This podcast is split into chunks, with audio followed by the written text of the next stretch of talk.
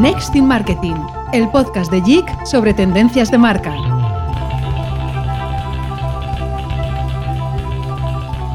¿Qué significa estar bien? ¿Qué implica el bienestar? ¿Cómo podemos estar mejor?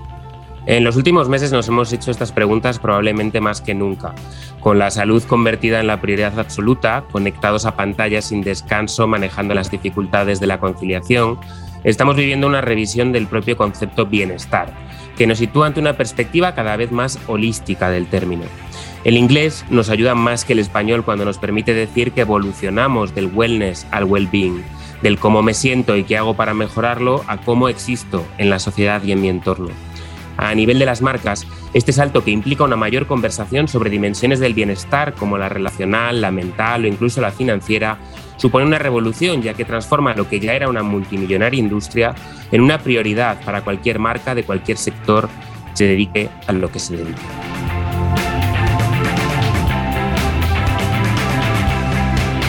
Hola, bienvenidos. Soy David González Natal y esto es Next in Marketing, el podcast de JIC, en el que cada mes la curiosidad nos lleva a profundizar en una gran tendencia del marketing. Y para este tercer programa hemos elegido como tema la revolución del bienestar. Para ello contamos con nuestro compañero Guillermo Lecumberri. Hola Guille, ¿qué, tal? ¿Cómo estás? Eh, oye, sé, sincero, tú te has hecho estas preguntas que decía yo de cómo qué implica el bienestar, qué significa estar bien en el último año. Pues la verdad es que David, eh, creo que este año nos ha hecho replantearnos un montón de cosas, ¿no? Yo creo que ahora más que nunca somos conscientes de la necesidad de valorar las cosas que son importantes y todo lo que tenemos en nuestro día a día. Yo creo que todos somos eh, resultado un poco de la repetición de hábitos y de ciertas costumbres y al final un, cambio de este tipo tiene una serie de implicaciones físicas y emocionales para las que realmente pues no estábamos preparados. ¿no? Yo creo que por eso hemos elegido la temática de la revolución del bienestar, porque es un fenómeno que en mayor o menor medida aplica a los consumidores y obviamente también es un fenómeno en el que las marcas tienen mucho que decir.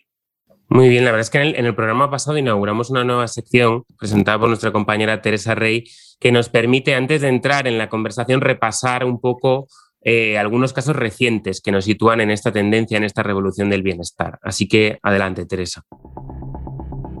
Verte y sentirte mejor te hace ser más feliz. Este fue el mensaje que DAF lanzó hace décadas sorprendiendo al mundo entero. Su apuesta por mejorar la autoestima de las mujeres fue pionera y tan sólida que consiguió abanderar el concepto de belleza real. Años después, otras marcas se han sumado al movimiento, aunque no siempre de la manera que se espera. Es el caso de Burger King, que ha tomado prestados los códigos de la belleza en su última campaña, Belleza Real, Sabor Real, para promover la comida sin aditivos artificiales. Sin embargo, no es la primera vez que defiende la comida sin conservantes. Es imposible olvidar aquella hamburguesa Whopper que fue grabada durante más de 30 días hasta su descomposición. Del bienestar alimentario saltamos al bienestar en el hogar, una de las grandes tendencias que ha motivado la pandemia. Aquí me gustaría destacar la iniciativa de IKEA Formando Hogar. Se trata de una serie de episodios en YouTube en los que expertos hablan sobre cómo nuestro estilo de vida en casa puede condicionar nuestro estado emocional. Y para terminar, voy a mencionar un tipo de bienestar que estoy segura que muchos de nuestros oyentes van a identificar muy bien, la desconexión digital. Si todavía no lo habéis conseguido, podéis recurrir a los consejos y contenidos de la web wellbeing.google para encontrar el equilibrio y hacer que la tecnología sea algo que mejore vuestra vida y no os aleje de ella. Pues después de esta introducción vamos ya a la charla, así que cuéntanos, Guille, ¿A quién has invitado hoy para hablar sobre esta revolución del bienestar? Hoy está con nosotros Gemma Junca, eh, directora de marca y marketing en Iberia. La verdad es que nadie mejor que ella para hablarnos de la importancia del bienestar en un momento en el que yo creo que todos estamos pensando en, irnos de vacaciones. Y sí que es cierto que necesitamos ese momento de desconexión y estamos deseando volver a viajar y hacer las cosas como las hemos hecho siempre. O sea que, Gemma, muchísimas gracias por acompañarnos. Eh, ¿Qué tal estás?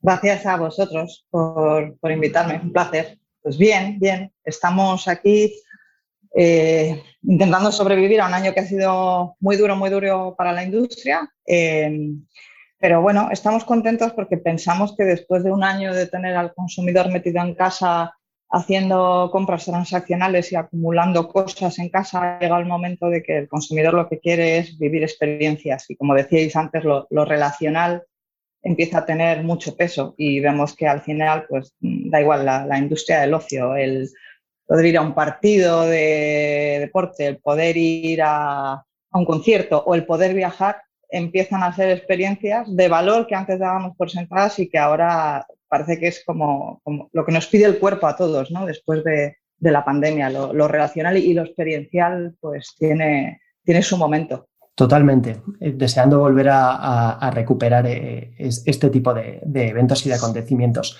Y también tenemos con nosotros a Inés Fernández, Area Lead Paid a Known Media en ING, eh, el banco que se preocupa por entender a las personas desde una perspectiva de humana y desde la sencillez. Que sepas, Inés, que estamos, nos encanta tu idea del banco no banco y nos parece brutal y es un placer tenerte hoy con nosotros. O sea que muchísimas gracias y bienvenida a Next Team Marketing. Hola, pues nada, muy bien. Deseando, como decíais, coger muchos vuelos de Iberia para, volver a, la vida de antes. Y nada, bien, como, como decía Gema, después de un año duro también para, nuestra industria, pero, pero bueno, viendo ya la, luz al final del túnel y, yo creo que, que mm, deseando aprovechar las, las, oportunidades que han surgido, que aunque parezca mentira, eh, las hay. Pues muchísimas gracias a las dos. Eh, me gustaría empezar un poco este podcast eh, hablando sobre una de las obsesiones que teníamos a la hora de hablar de esto de la revolución del bienestar. David comentaba antes la idea esta del, wellness a well-being y la idea esta de la perspectiva holística de, este concepto de bienestar. Entonces, teniendo en cuenta que está con nosotros Iberia e ING, la primera pregunta que nos surge es cómo contribuyen dos marcas como las vuestras al concepto de la felicidad de las personas. Y si te parece, Inés, empezamos por ti. Pues bueno, justo nosotros nos pilláis eh, recién lanzado un posicionamiento a principios de este año.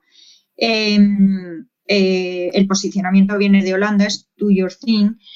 Y nosotros lo que hemos hecho ha sido una campaña para contarlo aquí en España en el que em, asumimos que nos guste o los bancos no somos una prioridad para las personas. Eh, al final la gente lo que quiere es dedicar el tiempo a su familia, a sus amigos, a, sus hobbies, a, sus pasiones, pero desde luego nunca un banco. Tú no te levantas por la mañana y dices, bueno, pues voy a ver si, si cambio de cuenta. No, no es algo que, a lo que quieras dedicar tiempo. Entonces yo creo que hemos intentado plasmar esto en, la nueva campaña. Em, diciendo que llevamos 20 años trabajando duro, para no pintar absolutamente nada en tu vida. Obviamente esto es un guion publicitario y lo que hacemos es trabajar para que el, tema de tu banco sea fácil, que no te robe tiempo, asumimos que no somos una prioridad y lo que queremos es eh, facilitar la vida de las personas para que puedan dedicar tiempo a lo que, a lo que realmente les gusta. Habéis dicho bien, eh, la pandemia nos ha cambiado, nos ha cambiado un montón de cosas, entre otras eh, la escala de prioridades. Así que, bueno, ahí estamos como marca. A ver, yo, yo creo que una marca que, como Iberia, por la propia naturaleza nuestra, pues contribuye a la felicidad haciendo que la gente viaje y, y bueno, pues un poco lo llevamos en el ADN, ¿no? Para el viajero vacacional, eh, pues eh, somos el momento del año en el que puedes desconectar, encontrarte contigo mismo, etcétera, etcétera.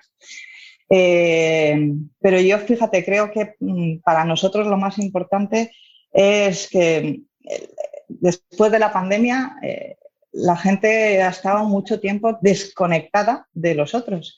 Y, y, nosotros, en el fondo, a lo que nos dedicamos, si vamos a la base, es a conectar personas, a conectar personas con personas para hacer negocios, para ver a sus familias, para eh, descubrir sitios nuevos, para que una familia se reencuentre de nuevo, no sé. Entonces, eh, yo creo que sí que es verdad que, una marca como Iberia está cerca de, los momentos felices, sobre todo en el, viajero eh, vacacional, pero también en el de negocio. Lo que pasa es que ese es un segmento que nos va a costar un poquito más recuperar porque, porque tiene un proceso, porque eh, nadie va a pasar de estar teletrabajando en casa a marcharse a Buenos Aires a una reunión de trabajo. Esto tiene un proceso, ¿no? Primero volverás a la oficina, reactivarás tu día a día y luego llegará un momento en que, en que vuelva la necesidad de, de estar cara a cara, ¿no? De, lo que hablábamos antes otra vez, lo relacional. Probablemente pues habrá, habrá reuniones que nunca más vuelvan a existir como tales porque se mantengan en el ámbito electrónico, pero, pero hay experiencias incluso de negocio que cara a cara eh, pues, pues eh, son otra cosa. Dices, Gema, eh, bueno, una de las frases que verbalizáis es la idea esta en vuestra última campaña de la nueva forma de volar es volar de nuevo, ¿no? Y creo que un poco lo que, lo que vas argumentando, lo que nos vas contando es que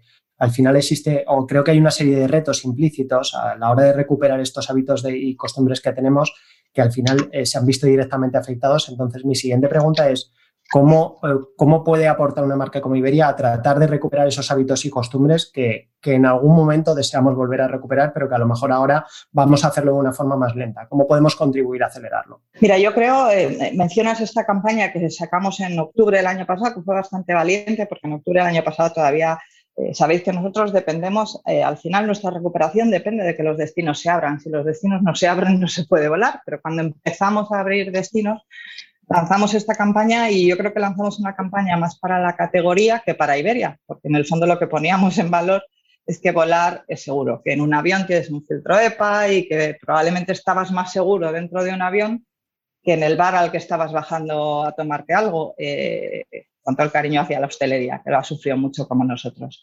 Entonces, eh, yo creo que Iberia partía con una ventaja en ese sentido y es que de algún modo sí que somos la, seguridad, ¿no? La, la, confianza, la sensación de que todo va a estar bajo control.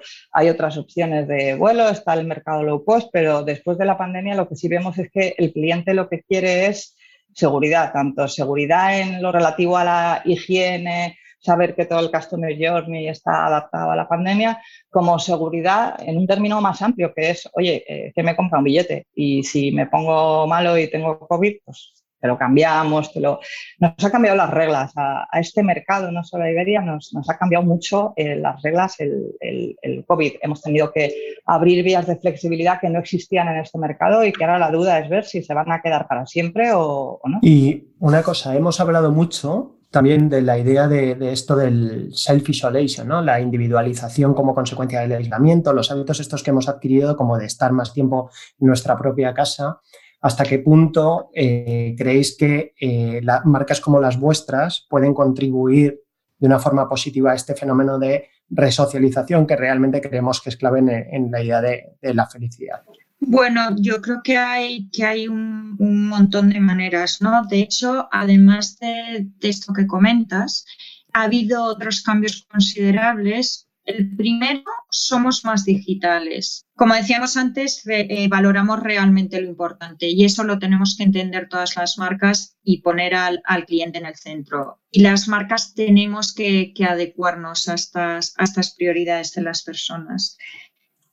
Por supuesto, hay una mayor preocupación por las finanzas derivada de, como es lógico, una, crisis económica que hemos vivido. Y por último, diría que se valora o se exige mucho más compromiso social a, las marcas. Y aquí, una vez más, tenemos que, que, estar a la altura. A mí me sorprendió mucho una cosa que leí de que las personas confiaban más en el momento de pandemia duro, confiaban más para salir de la crisis en, la marca, en las marcas que en los gobiernos. Así tenemos un papel fundamental, yo creo, de cara a nuestros clientes, ¿no? Y de ahí que, para mí el papel o, el cambio que tenemos que hacer es pongamos todos al, al cliente en el centro. Somos marcas que damos, ofrecemos servicios, productos y, y ya no vale con, vender nuestro libro o, hablar de lo que nos interesa. Tenemos que entender a quién estamos siendo. Y además, si lo vemos de una forma egoísta, también para sobrevivir, porque el cliente es mucho más exigente y tiene mucha más oferta. Inés, hablas sobre la idea esta del fenómeno de la digitalización, que al final yo creo que es una consecuencia directa un poco de, esta idea del de self-isolation. Y yo creo que la digitalización y el user experience de repente ha tomado más presencia que nunca, ya venía muy avanzado, pero ¿hasta qué punto eh, creéis que esta hiperconectividad está conectando o está teniendo una repercusión directa en la vida de las personas?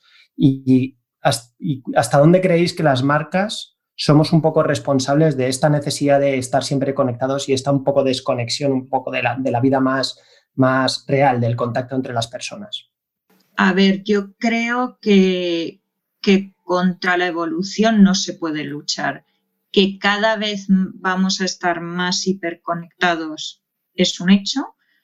Eh, esto no debería eh, perjudicar en, la parte de relaciones sociales, eh, pero esto puede que sea más grande que, o, vaya más allá que, lo, que el ámbito que tenemos las marcas, o al menos hablando de, la nuestra, lo que nosotros sí podemos hacer sin duda es que esa hiperconectividad lo que traiga sea beneficios para el cliente. Eh, Gemma, una pregunta que nos surgía también es relacionada con, antes abordabas el tema de, la seguridad y la, garantía de la salud de los turistas. ¿no? Lo que me gustaría saber es, no sé si estáis pensando en cuál es el siguiente paso o cuál es el verdadero reto al que se enfrenta la industria de los viajes y los hoteles, sabiendo esta necesidad un poco de, del bienestar de las personas. Eh, ¿Cuál es el siguiente paso que aborda una, industria de este tipo, una vez garantizado un hábito y, unas garantías mínimas de, salud? Pues a ver, el siguiente paso viene muy conectado con lo que decía Inés, ¿no? De la digitalización. Em, es verdad que eh, esta es una industria muy complicada, ¿vale? Nosotros en, todo nuestro Customer Journey pues dependemos de terceros, eh, como es el caso de pues, eh, cuando estás en un aeropuerto, el, gestor aeroportuario es el que te da a ti servicio. Y, la digitalización, fíjate, en, nuestro sector, para nuestra marca, es importante. Eh, la pandemia efectivamente también nos ha obligado a, acelerar, a, priorizar todo lo que son embarque biométrico, que la experiencia sea touchless, pero a ver, lo nuestro al final es un tubo de metal con dos motores muy grandes que, como me decían a mí aquí cuando llegué, ocasionalmente lleva gente dentro. Eh, ¿Qué quiero decir con esto? Que cuando tú tienes un pasajero que va, eh, pues no sé, me da igual que vuele a Nueva York o a Quito, eh, tiene 60 años y tiene que tener un código BIDI en su móvil que certifique que tiene una PCR o una vacunación al final hay una serie de momentos de la verdad en los que el cliente lo que necesita es saber que hay una persona detrás y no es que no quiera, ¿vale? Pero, no todo el mundo está preparado para el nivel de digitalización que, a veces eh, queremos eh, de algún modo imponer. Entonces, eh, el próximo paso es tener 100% digitalizado el Customer Journey, pero saber que siempre vas a tener una persona detrás en los momentos de la verdad y ahí eh, pues tenemos mucho que hacer, tenemos mucho call center saturado porque sigue habiendo personas que se sienten más cómodas haciendo un cambio de un vuelo que les cuesta 2.000 euros con una voz detrás que, con una app. Eh, sigue habiendo momentos de embarque de vuelos que, que sí, que tú tienes la opción de hacerlo 100% digital, pero perfiles de clientes que necesitan ayuda. Entonces yo creo que por un lado el rol va de, de ser capaces de hacer la experiencia lo más personalizada posible y eso viene a través de, la digitalización de, la experiencia y de, trabajar un poco más en el, en el CRM y en el conocimiento del cliente. Y, luego creo, por otro lado, que, nuestra industria en particular pues tiene un reto con la sostenibilidad, eh, que de alguna manera sí que está absolutamente la sostenibilidad entendida más como impacto medioambiental. Eh, que ya durante la pandemia pues, eh, ha, ido, ha ido generando un ruido alrededor de, de la industria y que el próximo paso es trabajar para hacer operaciones muy eficientes y para mejorar el impacto medioambiental en la medida de, lo que podemos eh, las aerolíneas, que tampoco al final eh, somos los, los, que desarrollan eh, los aviones de la industria. Creo que estamos hablando mucho de la idea de la digitalización, pero yo creo, Gemma, que también hablas de la idea de humanizar esa parte digital, ¿no? de que al final la experiencia de los propios consumidores obviamente tengo un protagonismo dentro del contexto, pero obviamente también el carácter humano de, las relaciones entre las compañías, las, organizaciones con las propias personas. Eh, mm. desde, la, desde ING se habla mucho de la idea esta del consumidor en el centro, que antes comentabas también, Inés. Eh, siguiente pregunta que me surge es eh, qué se plantea o cómo se le dice al CEO de una compañía que vamos a plantear una campaña hablando del banco que no pinta nada en la vida de las personas, ¿no? Que, ¿Cuál es su reacción? A ver, tenemos, vaya por delante la suerte de tener un CEO que, lleva en la compañía desde, desde que lanzamos en, España en el 99 y tiene el ADN metido hasta, hasta la médula. Sí que es cierto que hubo gente en ese comité que, que le extrañaba al final, no es más que un guiño publicitario. El decir no pintamos nada en la vida de las personas lleva por detrás el me dejo la piel para hacerte la vida más fácil. Em, sí que es verdad que nos dijeron hay que matizar esto y, decir no pinto nada, pero sí, por supuesto lo que quiero es cuando estés conmigo eh, que sea fácil resolverte problemas. Lo que pasa es que, claro, si hacías ese cambio como, como guiño publicitario, perdía toda la fuerza. Sí que lo estamos intentando explicar en todo lo que va más allá de la campaña la gente tiene otras prioridades y si cuando tienen que pedir una hipoteca contigo le tienen que dedicar la mitad del tiempo que con otras entidades, bien porque los procesos son más rápidos, porque, pues, porque lo, lo, estás haciendo todo más fácil. Todo esto rema a favor de la vida del cliente y a cualquier CEO, si consigues transmitir y demostrar que eso es así, le, encaja. Gemma, hablabas también de la idea esta de la sostenibilidad y es una idea que empezamos a escuchar de forma recurrente y quería saber hasta qué punto eh, los efectos o nuestros actos o este tipo de acciones sostenibles tienen un impacto directo sobre nuestra salud, nuestra felicidad o sobre esta idea de bienestar eh, que realmente perciben los, y sobre todo si lo perciben los consumidores con las decisiones que tomamos. Uf, eh, vaya tema, esto da para mucho tiempo.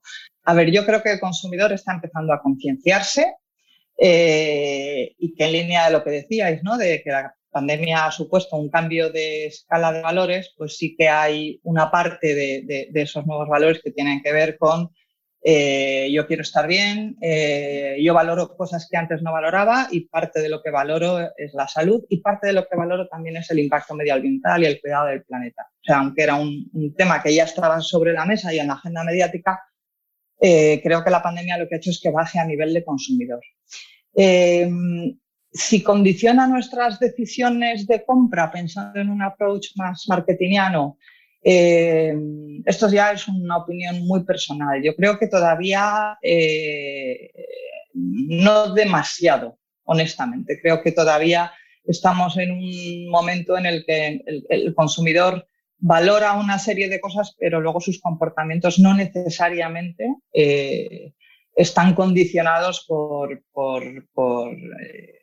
el impacto social, medioambiental, etcétera, etcétera. Pero lo que sí es cierto es que eh, y hay quien sí lo está valorando. las compañías que estamos cotizadas, pues ya sabemos que eh, los accionistas, eh, los grupos de inversión están, están empezando a, poner valor en las compañías en función de cuál sea su propósito, su política de sostenibilidad medioambiental y social. Y, las compañías tenemos que, que alinearnos eh, yo no sé todavía decirte qué va a ocurrir en ese sentido después de la pandemia. La aviación tiene un reto brutal con todo lo que es la sostenibilidad medioambiental y, tenemos muchas iniciativas y hemos hecho muchas cosas y seguiremos haciendo, pero, pero tendremos que ver hasta qué punto el que una marca se posicione a favor de minimizar su impacto medioambiental, que es lo que, lo que estamos haciendo desde Iberia, eh, condiciona la decisión de compra y cómo pelea eso con el precio, que al final es el gran driver. O sea, eh, se va a ir el, consumidor más joven, va a dejar de irse al, al, low cost y va a elegir otra opción con lo relevante que es el dinero para él eh, por un tema de impacto social, medioambiental. Yo yo creo que como esta pandemia nos ha destruido todas las, eh, todas las predicciones de demanda y todos los modelos de demanda, pues también eh, genera, a mí personalmente me genera una duda sobre hasta qué punto va a pesar en la, en la decisión de compra este tipo de, de, comportamientos de las marcas. Muy interesante, Gemma. La verdad es que, como sabéis, este podcast se llama Next in Marketing y antes de terminar la conversación, queríamos preguntaros ¿Qué es, en vuestra opinión, eh, lo próximo a lo que tendríamos que estar prestando atención en el mundo del marketing y de las marcas? Yo honestamente a mí hay dos cosas que sí me preocupan mucho. Eh, a nivel marketing eh, creo que tenemos que prestar mucha atención dentro de las propias compañías a que no se nos escape el customer journey y la relación con el cliente. Creo que hay una evolución natural de las estructuras en las que eh, por querer poner al cliente en el centro, el, el, customer termina un, un, bueno, pues una organización independiente.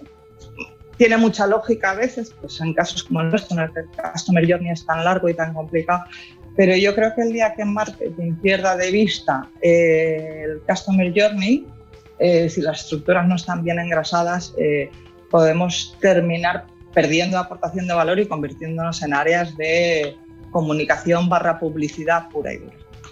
Y luego, pues eh, otra cosa que, me preocupa es el, pésimo uso que se está haciendo de la palabra marketing, en particular después de la pandemia. las decisiones que toman los gobiernos son marketing.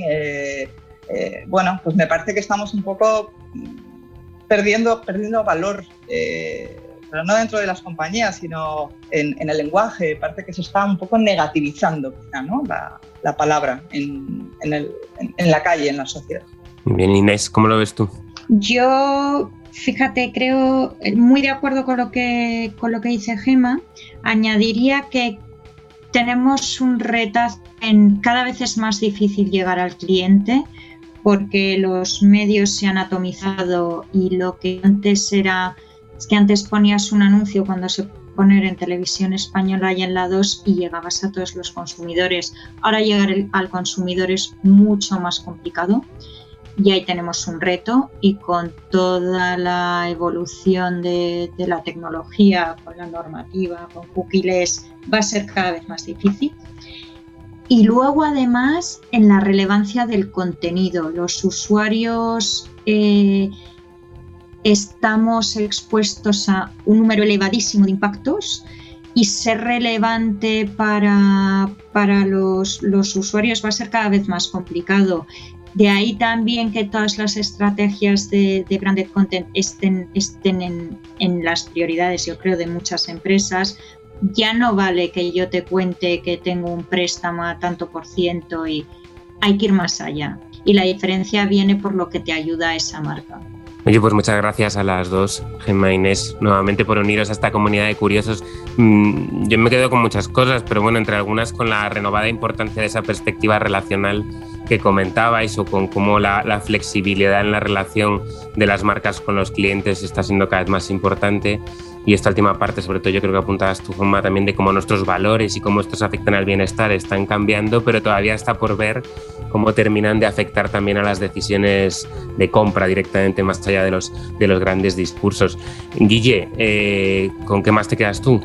Pues yo me quedo con la idea de el bienestar tiene una consecuencia directa que es la idea esta de la humanización Creo que tenemos un montón de soluciones puestas encima de la mesa, pero no podemos acabar de, perder esa conexión que yo creo que ahora los consumidores nos demandan y hacer, hacer un uso inteligente de las soluciones que tenemos para conseguir el mejor efecto y, conseguir un poco de mirar hacia adelante, ¿no? que yo creo que es el reto al que nos enfrentamos ahora mismo. Pues un abrazo fuerte para todos y para los que nos escucháis y queréis saber más sobre este tema de la revolución del bienestar, tenéis más artículos en nextinmarketing.llorenticuenca.com. Os esperamos el próximo mes en un nuevo episodio. Un abrazo.